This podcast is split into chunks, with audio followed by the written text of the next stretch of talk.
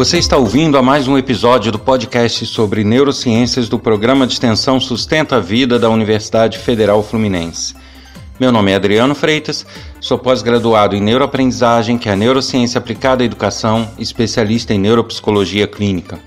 No episódio de hoje, eu vou falar um pouquinho sobre a pirraça.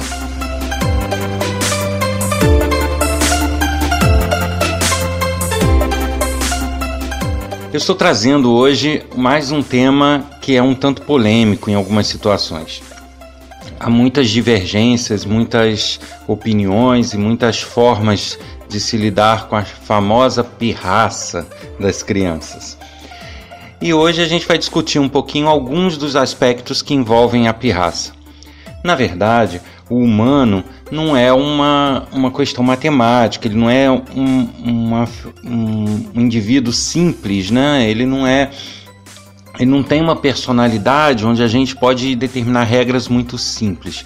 Existem sempre vários fatores envolvidos e, em algumas situações, outros fatores envolvidos. Então, é, o ser humano ele é um, um ser plural e que, por mais que exista uma base biológica e uma, é, uma estrutura similar entre os, os vários indivíduos, existem variações que se apresentam de um indivíduo para outro. Então, é, o que motiva determinado fato em um indivíduo pode não ser o que motiva em outro e assim por diante. Isso tudo depende muito do ambiente, da formação, é, das questões psicológicas é, envolvidas e até mesmo da própria estrutura biológica de cada indivíduo. Então, ao falar de pirraça, que é um tema que ao mesmo tempo que parece simples, parece é, é complexo, é, a gente vai tratar aqui de alguns dos aspectos que envolvem a pirraça, mas que eu diria que são a maioria, vamos dizer assim, os mais predominantes. E a partir daí, a gente em outros momentos, a gente pode ir discutindo e falando sobre outros aspectos que envolvem esse assunto.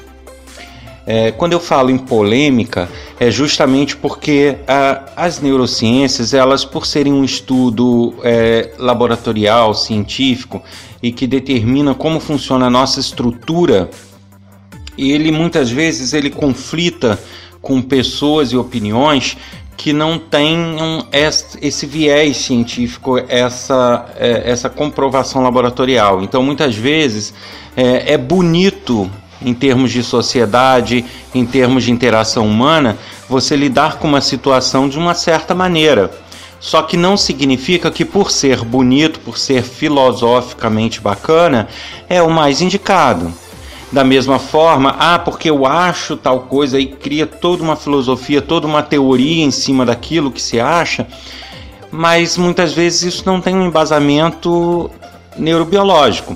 Então, é, as duas coisas precisam andar juntas, né? É, muitas vezes o que a neurociência estuda como viável e como concreto, às vezes em termos de sociedade, de regras de interação social, isso não é aplicável, isso não é bonito de se ver.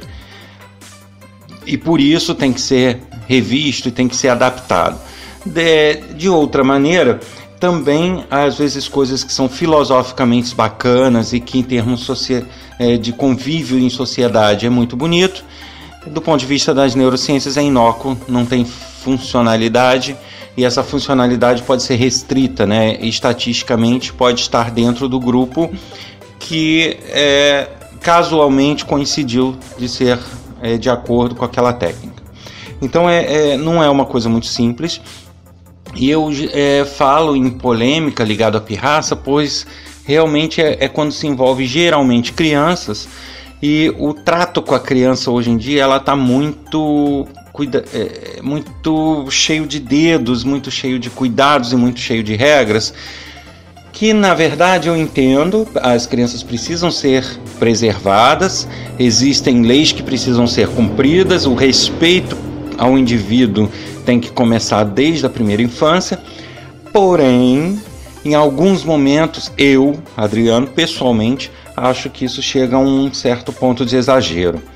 Mas, é, vamos ver aqui algumas situações que envolvem essa pirraça para que é, vocês tirem as suas conclusões.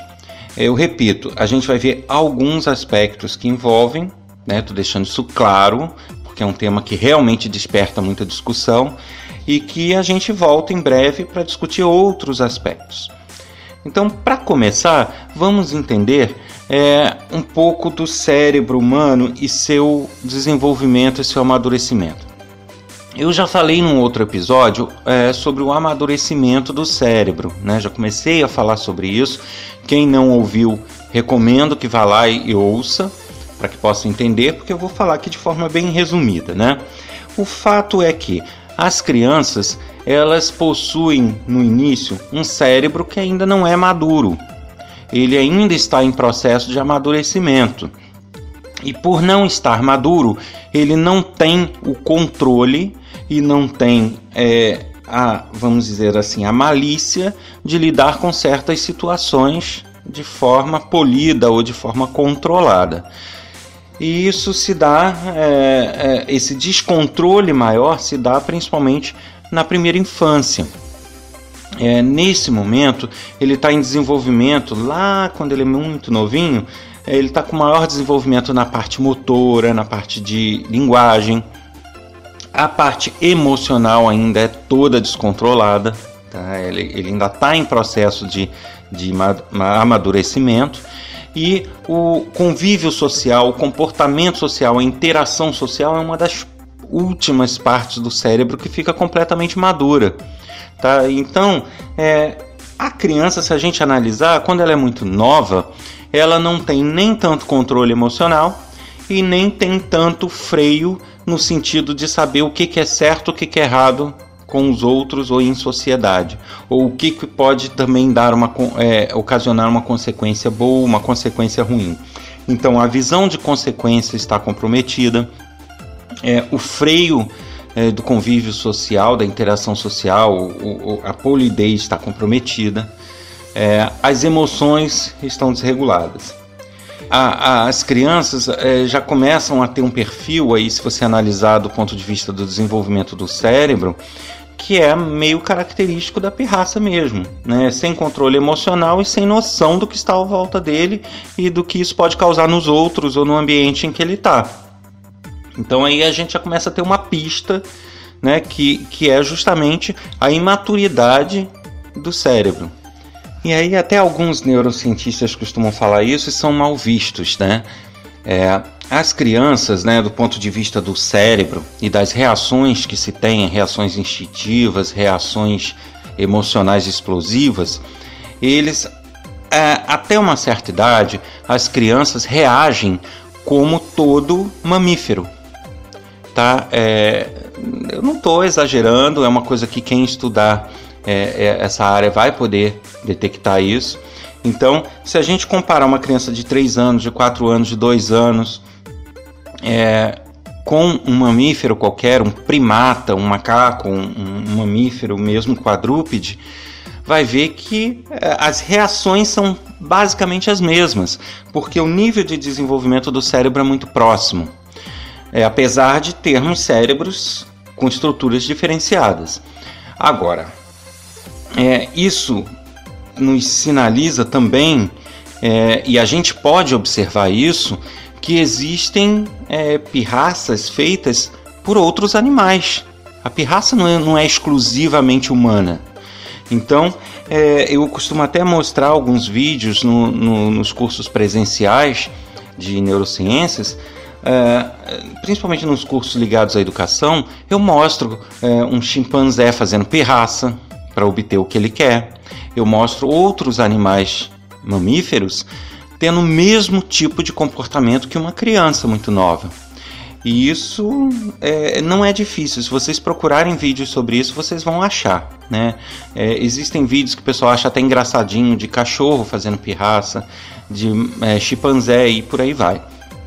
É, e, a, e a reação, o curioso é que eu coloco vídeos lá na aula onde a reação é muito igual mostra uma criança agindo de um jeito e um chimpanzé agindo igual. Depois outra criança agindo de outro jeito e um cachorro agindo igual. Para as pessoas despertarem para o fato de que isso não é uma exclusividade humana. Né? Então a gente já tem aí uma pista de que até certa idade, veja bem, eu não estou falando que a criança ela passa o tempo todo da vida igual um quadrúpede, não é isso.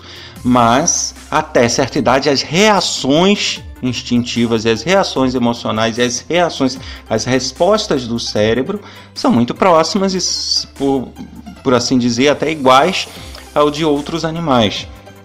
Então, é, esse descontrole emocional, agregado a, uma, a falta de noção de sociedade, são similares entre esses animais.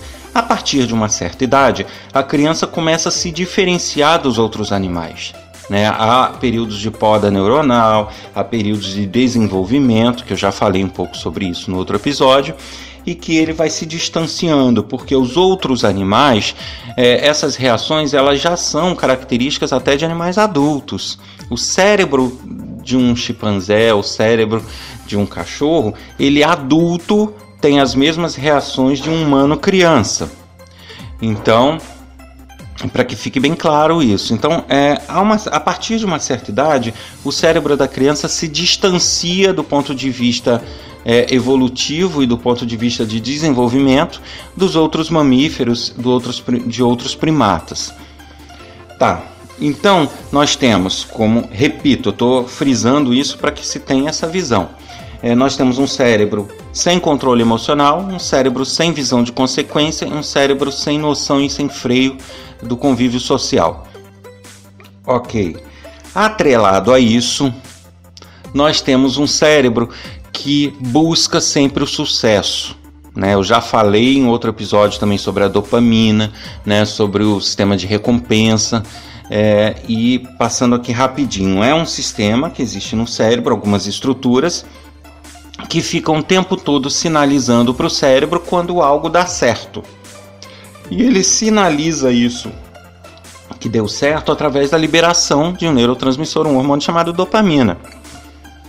Então, quando ele processa a dopamina, dependendo do grau dessa dopamina, você pode ter uma euforia quando algo é muito satisfatório, muito empolgante, e você pode ter uma liberação curta, que é uma liberação com medida que é somente para sinalizar ao cérebro que está certo.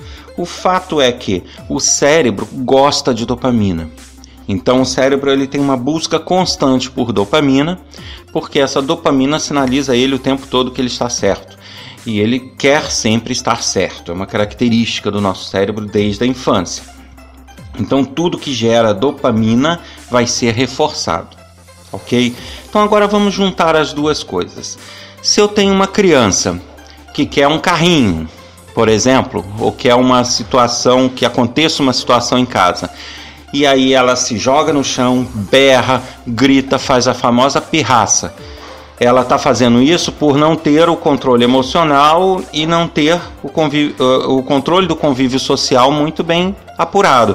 Então isso tudo se torna muito exacerbado, muito exagerado.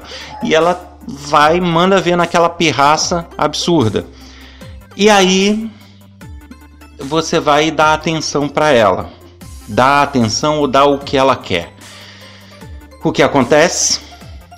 O cérebro precisa sinalizar que deu certo, que o que ela queria, ela conseguiu com aquela pirraça. Então tome dopamina. E isso vai gerar o quê? A sensação para o cérebro de que sempre que ela repetir aquilo, ela vai ter o que ela quer. A dopamina vai ser liberada e é isso que ele quer. Então, se ele busca dopamina e a pirraça deu certo, ele vai pelo caminho da pirraça, porque da outra vez ele vai ter dopamina de novo. Então isso se torna uma constante, certo? É, vale notar aqui que muitas vezes a pirraça ela nem sempre é focada em um objeto. Então, muitas vezes você pode ter até uma pirraça de uma criança em prol de um carrinho, de ter um carrinho, de ganhar um carrinho, porém muitas vezes o objetivo daquele cérebro não é propriamente o carrinho, apesar de ser o objeto usado. Ele pode ser a necessidade de uma atenção também. Então você pode ter uma criança que quer que você dê atenção naquele momento e que ela faz uso de algum artifício, algum objeto para poder chamar a atenção e fazer essa pirraça. Então é uma outra possibilidade. O fato é que, independente disso, se você dá essa atenção para o cérebro dessa criança, haverá dopamina, ou seja, haverá sinalização para o cérebro dela de que a pirraça funciona. Tá? E quando eu falo que o cérebro de uma criança muito nova é similar ao de qualquer animal, né, animais mamíferos, se você pegar um cachorro, quem tem um cachorro sabe disso, se ele fizer alguma coisa, te der a patinha, alguma coisa, você premiar ele com um biscoito, com algo que ele queira, que ele goste, o que ele vai fazer? Sempre que ele quiser biscoito, ele vai te dar patinha. Então, é, existem até métodos de adestramento que se faz que é baseado nesse tipo de prêmio. Então você consegue, ah, o, o, cão ele senta, então ele come o, o, petisco lá que você quer dar ou parte da sua comida. Então sempre que ele quiser ele vai sentar, ele vai chegar do seu lado e vai sentar, porque é o tipo de reação de, de prêmio. E isso acontece com, com o cérebro da criança, com o cérebro muito novo também. Então, é, eu, a gente pode, para resumir, dizer que a, a, aquela ideia do adestramento de animais acaba sendo a mesma ideia aplicada a crianças muito novas, por terem a reação do cérebro igual de um quadrúpede, igual de um mamífero, igual de um primata. E, e que é justamente a, a punição e o prêmio. Tudo que for punitivo ou que é o que ele não quer, ele vai tender a repelir. E tudo que for algo que ele queira, que libere dopamina ou que satisfaça a vontade dele, ele vai tender a reforçar. Então, se ele tem um prêmio por alguma coisa, ele vai tender a repetir esta coisa.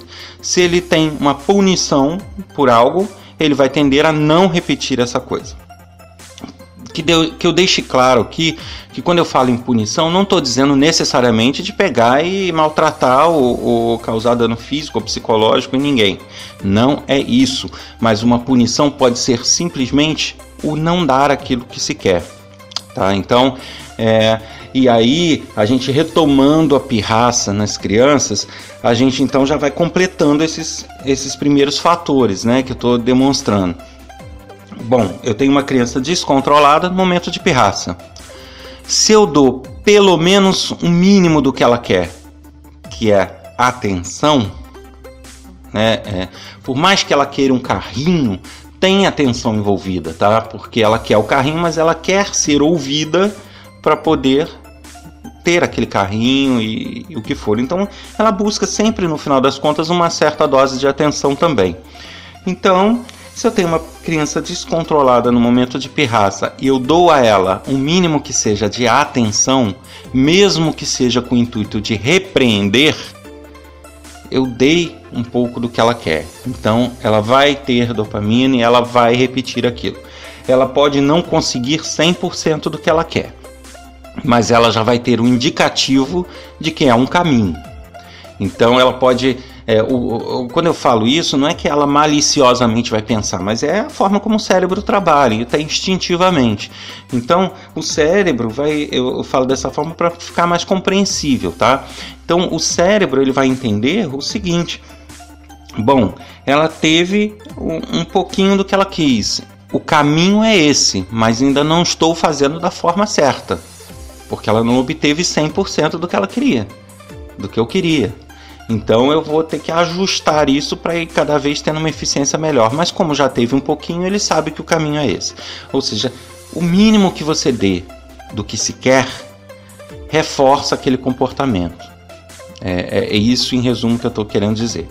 Então, se você é, se a criança está fazendo pirraça num cômodo e você chega, nem que seja, para com isso, não faz isso, só vou te dar se você ficar quieta e não faça aquilo. Se você chega para falar alguma coisa com ela, você está dando atenção. Você já está reforçando, mesmo como uma repreensão, mas você está reforçando aquele comportamento por ter dado atenção. É, se vocês buscarem vídeos na internet, é porque infelizmente no podcast a gente não tem como interagir através de vídeo, de imagem. Mas não é difícil encontrar vídeos onde você tem crianças fazendo pirraça e a mãe ou o pai ignorando completamente, nem contato visual. Começou a fazer pirraça, vira a cara e sai do ambiente. o que, que vai acontecer? Ela vai parar, vai ficar daquele jeito, não sei o que fazer. Daqui a pouco ela vai atrás de você, vai se jogar na sua frente de novo, continuar a pirraça no outro ambiente.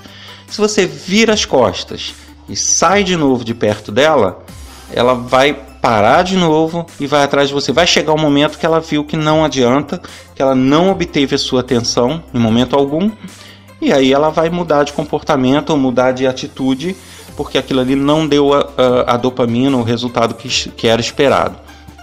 Então, óbvio, é, tudo é de acordo com, com o ambiente que se está, com a situação que se está. Tá? Você não pode ter uma regra geral e largar a criança no meio da rua e virar as costas e andando. Né? Em alguns momentos você expõe ela ao perigo.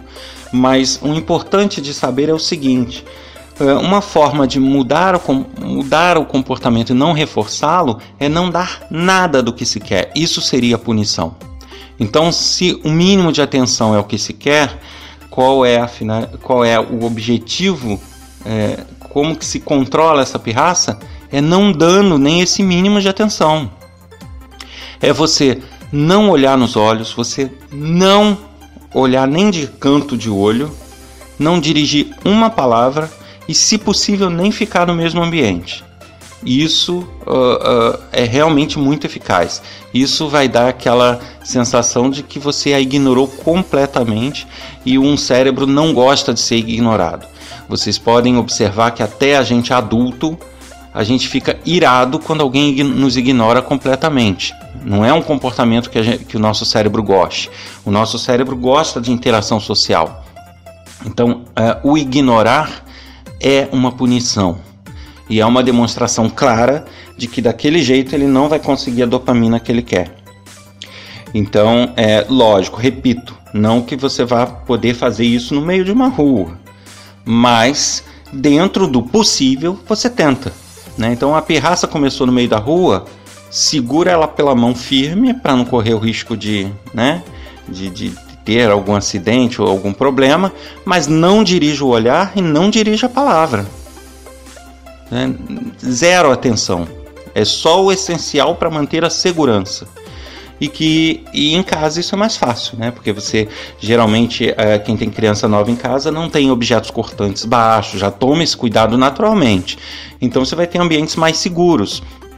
E aí, sendo possível, fez pirraça na sala, vira as costas, não dirige a palavra, não olha e vai para o quarto.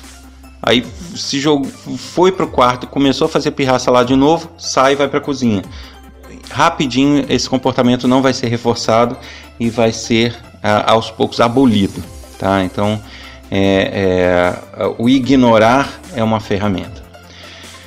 É, eu vejo muitos. Aí entram várias polêmicas, porque existem métodos que eu já vi onde a criança está enlouquecida de pirraça e que se diz: ah, ajoelhe ou abaixe na altura dos olhos, olhe bem para a criança explique para ela ou diga firmemente que você não vai. Balela, tá? Isso não é eficaz. Aí diz: ah, mas funciona. Pode funcionar estatisticamente nas exceções e naqueles grupos menores, mas a, primordialmente, predominantemente, o cérebro precisa ter punição, precisa ter falta de atenção, precisa ter tudo que ele não gosta para que ele possa, é, aos, aos poucos, mas no geral isso é até rápido, para que ele possa abolir aquele tipo de comportamento, tá? Até porque uma criança muito nova, ela não tem o córtex pré-frontal maduro, que é justamente a área do cérebro que consegue compreender o que se fala em termos de futuro. Ó, oh, se você fizer isso, não vai ter aquilo, tal coisa, mamãe não vai gostar e vai ficar chateado. Ele não tem esse tipo de compreensão.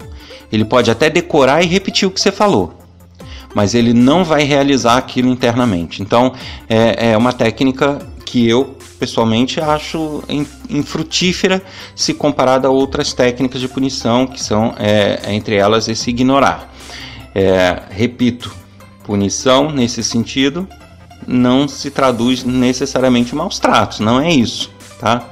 Lógico, se a gente for analisar friamente, a pessoa ser maltratada é uma punição, sim, e tem sua eficácia, sim, pelo medo e por outros tipos de emoção. Mas, em termos legais e até éticos, logicamente que ninguém recomenda isso. Nenhum terapeuta vai recomendar isso, nenhum é, cientista vai recomendar isso por uma questão ética e humana, obviamente. Não é isso que se diz, apesar de biologicamente funcionar, tá? É, agora, o que se traduz como punição, repito, para ficar bem claro que não haja confusão, é tudo aquilo que o cérebro não deseja, não quer. Então, se ele quer atenção, se você ignora, você está punindo. Se você tem gostado desse podcast, divulgue para os seus amigos, grupos de trabalho, grupos de estudo. É, compartilhe os links da sua plataforma, de outras plataformas e nos ajude a manter esse projeto vivo. Você ouviu mais um episódio do podcast sobre neurociências do programa de extensão Sustenta a Vida da Universidade Federal Fluminense. Meu nome é Adriano Freitas, sou pós-graduado em neuroaprendizagem, que é a neurociência aplicada à educação, especialista em neuropsicologia clínica. Se você deseja enviar uma mensagem com algum questionamento, dúvida para um de nossos especialistas, escreva para podcast@sustenta-vida.com, colocando no assunto o nome do podcast ou do especialista desejado. Para mais informações sobre nossos projetos, cursos gratuitos, acesse nosso site www.sustenta-vida.com. Um abraço a todos e espero vocês no próximo episódio.